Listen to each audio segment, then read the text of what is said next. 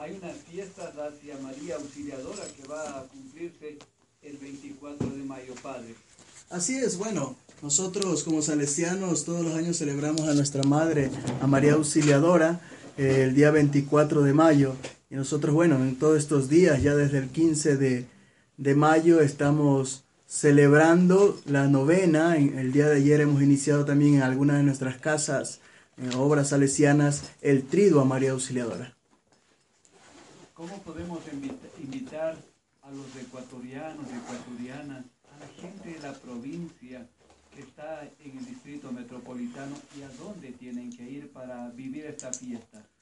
Bueno, yo invitaría sobre todo a, participar en los diferentes lugares donde estamos los salesianos, en la Kennedy, en el Don Bosco de la Tola, estamos ahí también en el Girón, al lado de la Universidad Católica, tenemos ahí nuestra parroquia, donde tenemos varios eventos que se van a ir realizando ya desde el día de hoy, ¿no? Con diferentes temas, sobre todo ahí en el Girón, el tema que vamos a analizar es María Virgen Creyente. Mañana celebraremos con el tema María Virgen de la Esperanza y culminaremos con María Virgen de la Caridad el día 23, donde podremos también ya eh, tener varios momentos de reflexión con el Padre Juan Botazo y con el Padre Jorge Rodríguez, salesianos que también van a estar acompañando en este trido. Bueno, damos la cordial bienvenida a Miriam Félix Benalcázar para compartir esta entrevista. Miriam, bienvenida. Gracias a nuestro compañero Manuel Román, eh, gracias también a los oyentes. Eh, bueno, eh, muchas gracias la presencia del padre Enrique Lima, que está aquí pues eh, cumpliendo también una invitación que le hicimos de la radio revista Retazos. Padre, eh, qué gusto el de que esté aquí en los estudios de Irfeyal y por supuesto de conocer de todo lo que es la presencia mismo de, María, ¿no? E, eso quisiera yo que usted resalte la presencia de, de la Virgen María en estos tiempos específicamente para orientar a los jóvenes, a los niños, dentro de esa concepción misma de educación espiritual.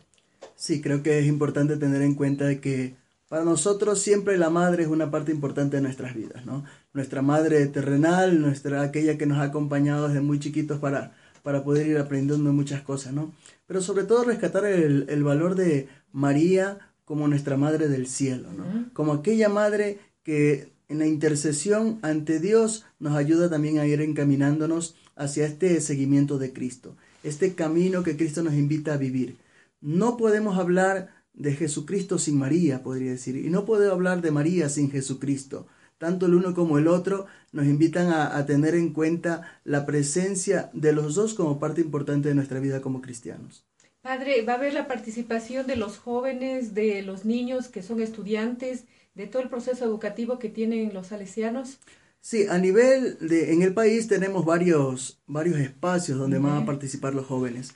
A nivel de parroquias, ya les he hablado algo acerca de esta parroquia del Girón, tenemos también esta experiencia que todos los años se realiza en el Colegio Cristóbal Colón, allá en Guayaquil, ¿no? Ahorita la comunidad San Juan Bosco, que se llama, con los tres colegios, Cristóbal Colón, Domingo Comín y también el Margarista Bosco, donde van a tener toda esta expresión de procesión también con la Virgen. Este fin de semana también aquí eh, el proyecto salesiano tiene su caminata a la Virgen de Guápulo. Y es interesante porque esto todos los años con todos los niños del proyecto, aquí de, de toda la zona norte, sobre todo acá en Quito, hacen esta experiencia de salir desde La Caleta, sí que queda ahí justo en el Parque del Arbolito, hasta bajar por Guápulo, hasta llegar allá a la Virgen de Guápulo. Y es este, este momento también de que los niños van encontrándose con la presencia materna de María. Tenemos que entender también de que esta experiencia para ellos es tener una madre al lado suyo, ¿no? Sabemos todo lo que ellos, las situaciones en que ellos vienen viviendo en las calles. Ahora nosotros no hablamos de, de niños en la calle, sino de la calle, pero mostrarle la presencia materna para que sepan que cómo poder acogerse a alguien. ¿no? María Auxiliadora, eh, podemos conocer un poquito de, de, cómo está la presencia de la Iglesia Católica me, si ella pues eh, es, eh, usted sabe que por ejemplo aquí tenemos la Virgen del Quinche, Exacto. tenemos eh, la Virgen de Luján en Argentina, María Auxiliadora. Bien, bueno, me pusieron a revisar, ¿verdad? me pusieron a, a, también buscar algo. y yo digo que María Auxiliadora es parte de la iglesia, ¿no? De entre todo lo que uno también pudo haber hecho experiencia de su vida y también a nivel de historia de la iglesia, ya hablamos en el siglo XVI con el Papa Pío V, ya se habla de esta experiencia de la batalla de Lepanto, allá en ese tiempo, en el cual él ofrece, ¿no? Él ofrece, si ganamos la, la batalla, ofreceré a la madre, al auxilio de los cristianos como presencia de nosotros, ¿no? Como primer momento importante, primer hito importante en la historia, ¿no? El Papa Pío V en el siglo XVI. Más adelante, el Papa Pío VII ya la toma a María Auxiliadora. Sepamos que en ese tiempo había esta confrontación entre Napoleón, ¿sí? Y este papa, en el cual este al principio se parecía que iba a haber esta buena relación entre Estado e Iglesia. Y no fue tanto así, ¿no? No fue tanto así, inclusive al papa lo, lo desterraron y lo que ofrece el papa es, si es que yo regreso a tierra, de, nuevamente a la tierra donde se me fue dada como papa, entonces yo pondré ese día, el día en que salga, como el para María Auxiliadora. Y es por eso que un 24 de mayo, ¿sí? Que regresa el Papa, pone este ya esta solemnidad de María Auxiliadora, ¿no? Mire, relacionando también el 24 de mayo la batalla de Pichincha. Exactamente, tomando ahora acá en nuestra iglesia en el Ecuador, acá en nuestra vida social en el Ecuador. Y es interesante, ¿no? Eh, para nosotros los salesianos, un tercer hito, podría decir, en la historia, es Don Bosco, ¿no? Don Bosco, eh, él, él, toma a María Auxiliadora como la madre de sus muchachos, ¿no? La madre de sus muchachos, esa presencia materna, no podemos alejarnos de que Don Bosco sabía eh, que ellos no tenían la presencia materna. Y él se ofrece como padre y ofrece la presencia de María, la Auxiliadora, como la madre de ellos, como aquella que les guía. Una de las partes importantes en la vida de Don Bosco fue cuando se le pide se le pide erigir este, la, la gran basílica de María Auxiliadora en Turín. ¿sí? Y él inicia esta construcción, exactamente en Italia, inicia esta construcción y entre una de las anécdotas, sin un peso en el bolsillo, ¿no? No empieza sin nada en el bolsillo y con la bendición de Dios y de María se pudo realizar esta gran esta gran basílica de María Auxiliadora allá en Turín. Y mire la obra que ha hecho también Don Bosco en todo el mundo, ¿no? Así es, así es. Creo que, que es interesante, sobre todo estos tres hitos a nivel de la historia. Pero creo que es más importante tener en cuenta cómo cada uno de nosotros vemos en, en la Madre, vemos en, María, en la vocación de auxiliadora, aquella que va protegiéndonos y nos va acompañando en el camino. Bien, muchas gracias por darnos esta parte de la historia también. Están realizando ustedes la novena. ¿Cómo ha sido, pues, eh, la respuesta de los feligreses, la respuesta para ir? Eh, sabemos que también eh, tienen el rezo en, de, del Rosario de la Aurora. Sí, mire, para nosotros es importante la, lo que don Bosco también quiere hacer entender a los muchachos, ¿no? Eh, si ustedes entregan sus vidas a la Virgen, sabrán lo que son los milagros, ¿no? Y con este Rosario de la Aurora creo que es importante tener en cuenta cómo se van acercando, cómo se van haciendo parte de sus vidas, sobre todo la presencia de María, ¿no? A veces uno dice, tantas veces rezamos el Dios te salve María, pero va mucho más que eso. Va cómo también nosotros vamos interiorizando de que ella es la que nos acompaña, es ella la que auxilia nuestros momentos de dificultad, es ella la que hasta cierto punto también va consolando nuestros momentos de depresión y momentos en los cuales cada uno de nosotros no sabemos qué, qué realizar. Y creo que eh, la presencia de cada una de las personas en los diferentes lugares siempre es muy buena, ¿no? No podemos decir de que son menos o son más, yo digo, siempre existe la vitalidad.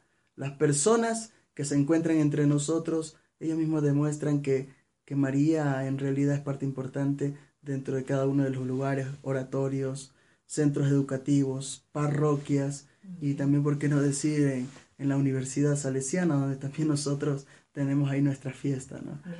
Yo quisiera que remarque y específicamente este mensaje para nuestros amigos y amigas oyentes para que participen en esta fiesta que, que va a ser el fin de semana y que pueda indicarles asimismo el horario y para que puedan asistir. Y no solamente va a ser así aquí en Quito, sino también en Guayaquil, ¿no? Así es, este, bueno, yo les invito, eh, yo les decía al comienzo, ¿no? Aquí en la parroquia del Girón vamos a tener varias actividades, entre ellas el solemne, el solemne rosario que iniciaremos a las 6 de la mañana.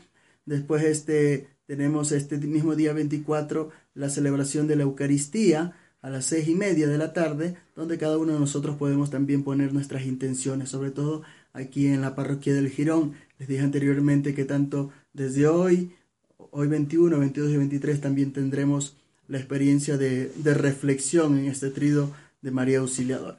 En Guayaquil también vamos a tener nuestra, nuestra consagración a María Auxiliadora por parte de un, grupo de la familia salesiana, la, Asociación de Devotas de María Auxiliadora, que van a tener su consagración. Estaremos también ahí reunidos el día 24 desde las 7 de la mañana, ya con la celebración. 7, 8 y 11 de la mañana. Y a las 4 de la tarde vamos a estar en la consagración de los niños y de las madres de familia. ¿sí? Para las 5 de la tarde también seguir participando de este pregón, esta, este momento de procesión con la madre.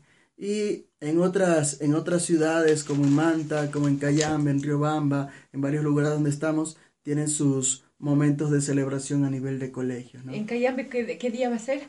En Cayambe nosotros ya estamos celebrando eh, desde las 4 de la tarde. Estaremos celebrando también esto con, con los colegios, ¿sí? sobre todo el, el, día de mañana a las 4 de la tarde con el típico castillo también que va, a aprender en honor a Sí, es una muy popular. Y el viernes 23 se va a realizar igual el Rosario de la Aurora y siguiendo fielmente lo que don Bosco decía, ¿no? Lo que te decía anteriormente quieren ver milagros, invoquen a María Auxiliadora. Creo que es interesante esto que se va a vivir también ahí en Cayambe y, en otras ciudades donde también se puede vivir esta experiencia. Padre, ¿a usted le encontramos en el Girón?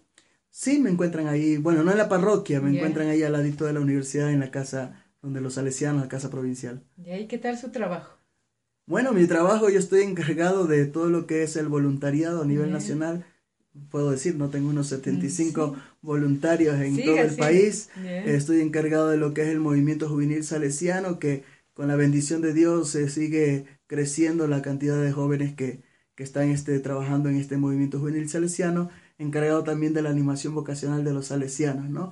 Y ayudando en todo lo que se puede hacer en animación también misionera.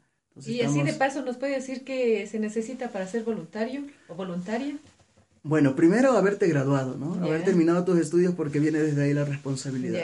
Tener este deseo de poder servir a los más necesitados con una espiritualidad así bien definida, ¿no? Nosotros decimos, bueno, si tú vienes desde una parroquia, vienes desde algún otro movimiento, a ver, tener tu espiritualidad y saber de que lo que nosotros te ofrecemos es este servicio en cualquier comunidad del país, ¿sí? Excepto Galápagos, si cualquier comunidad del país donde pueda servir como misionero dentro de lo que son internados con chicos de la calle a nivel de oratorios y parroquias. Esto es por un año, como su nombre lo dice, ¿no? un voluntariado que él quiere dar su servicio por un año eh, en esta experiencia. ¿no? Creo que lo importante es que el joven también vaya, vaya aprendiendo y vaya definiendo su vida desde la experiencia del servicio, desde el servicio a los demás, a los más necesitados, donde también pueda ir formando su propia vocación, sea como religioso, sea como buen seglar, como buen catequista o buen joven que se entrega a la sociedad para los demás.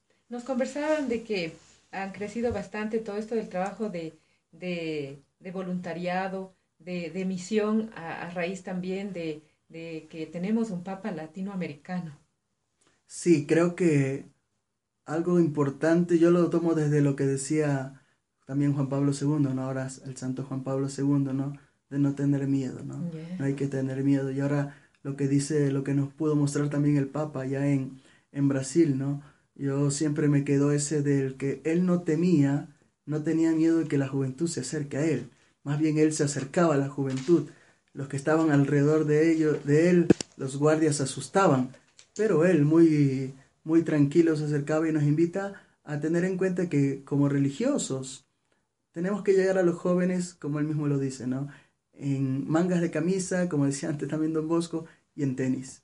Saber, saber de que con ellos tenemos que aprender también muchas cosas que nos ayuden a nuestra propia vocación. Creo que el Papa en estas cosas nos viene dando ciertos, ciertos ejemplos y a veces digo hasta cachetazos a cada uno de nosotros para poder acercarnos más a las palabras de Dios. La semana pasada decían, católicos, busquen a los sacerdotes, vayan y acérquense a los sacerdotes, molesten a los sacerdotes. Exacto, ¿no? Yo, yo digo, a veces nosotros decimos tanto a los jóvenes que están ahí, pero disfrutamos con ellos. Disfrutamos y gozamos con, con lo que ellos también nos pueden llegar a enseñar. Una anécdota, me acuerdo en el, ahora que pasó el sábado de Gloria, eh, nosotros pudimos celebrar ahí en una una parroquia allá en el sur, y al final estábamos reunidos cerca de unos, será unos 60 jóvenes que terminó la Eucaristía porque se sumaron algunos más después. Y este, culminamos ahí mismo en la Eucaristía con cantos de alabanza, celebrando al Señor. Y decía, esta es la, esta es la juventud que quiere el Papa, ¿no? Y ellos mismos gritaban, ¿no? Eso, ¿no? Somos la juventud del Papa. Creo que eso es uno de los grandes logros que ha tenido este Papa, de volver a creer en nuestra Iglesia Católica y volver a creer que cada uno de nosotros somos parte de esta Iglesia.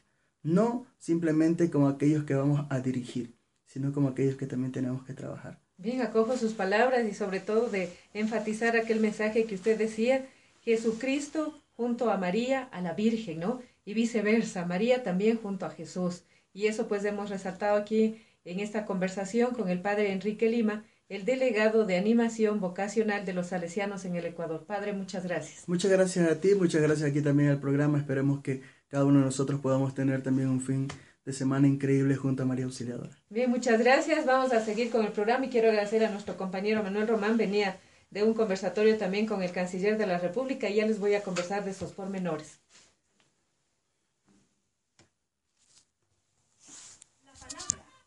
Muchas gracias, padre. Qué importante